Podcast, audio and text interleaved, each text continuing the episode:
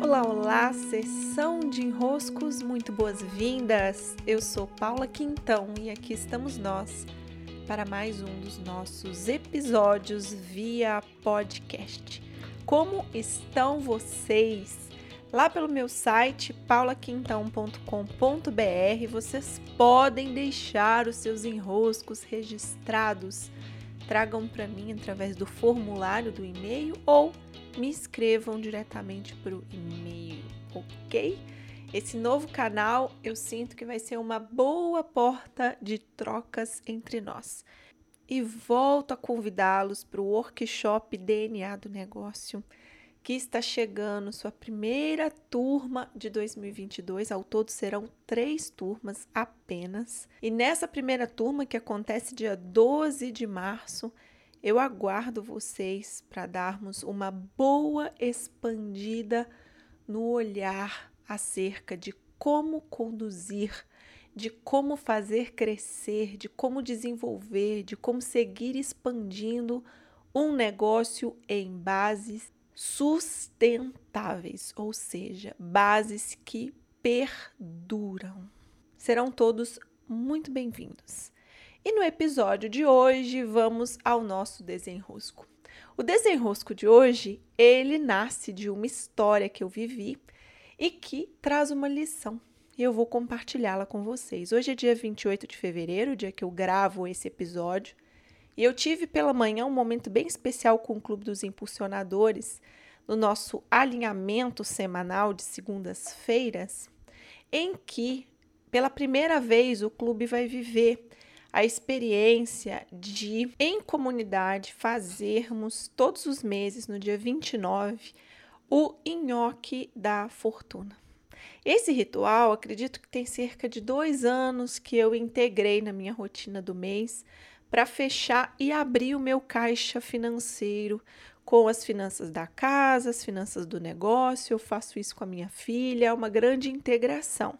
E foi um ritual trazido por uma amiga na época, Vanessa Normandes, que já tinha por hábito fazer esse, esse ritual. Então, nós inserimos na nossa rotina do mês. E eu adoro, né? Eu adoro. Faço nhoque, coloco as notas debaixo do prato, coloco nota de dólar, nota de libras, com aquela cara daquela rainha lá que eu adoro e os reaisinhos. E aí eu e minha filha fechamos o caixa, fazemos as contas do mês.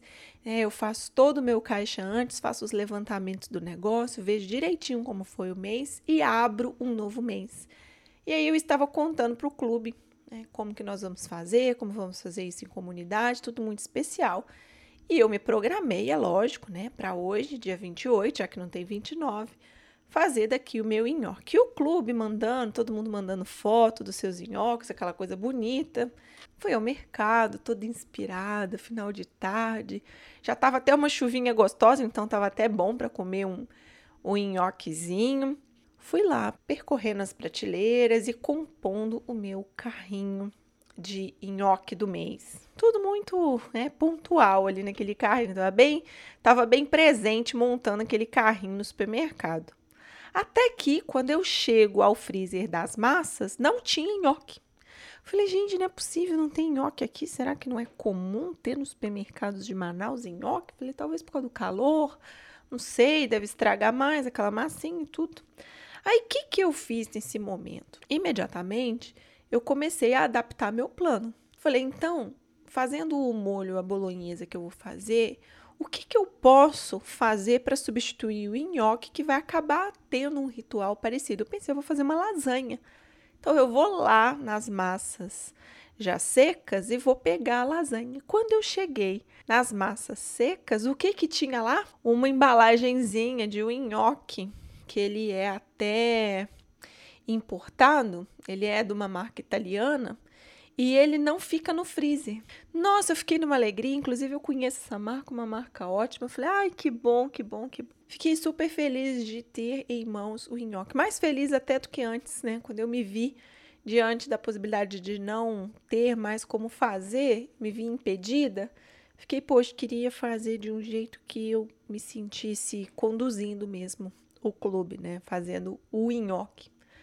E então, peguei ali, fiquei satisfeita. Quando eu fui para o caixa, fui refletindo, sobre esse movimento que eu fiz dentro do mercado e como isso se associa com a nossa condição de fartura, de abundância, de fortuna.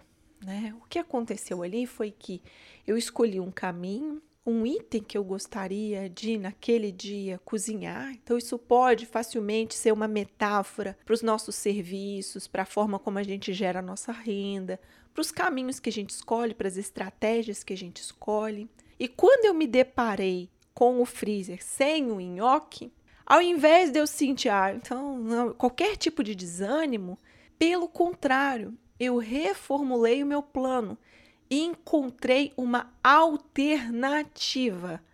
Modifiquei a minha rota, até mesmo dentro do mercado, né? Fui a outra sessão e ali, ao buscar pelo item substituto, ou seja, ao buscar pela alternativa, eu acabei encontrando o caminho principal, que era o nhoque.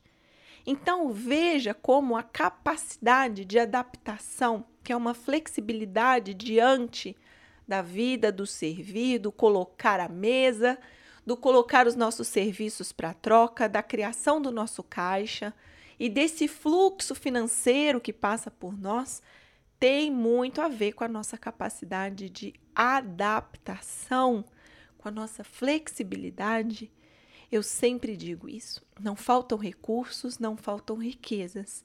O que falta às vezes é a nossa capacidade de perceber quais caminhos podemos fluir por que nos levem a essas riquezas, que permitam que essas riquezas passem por nós.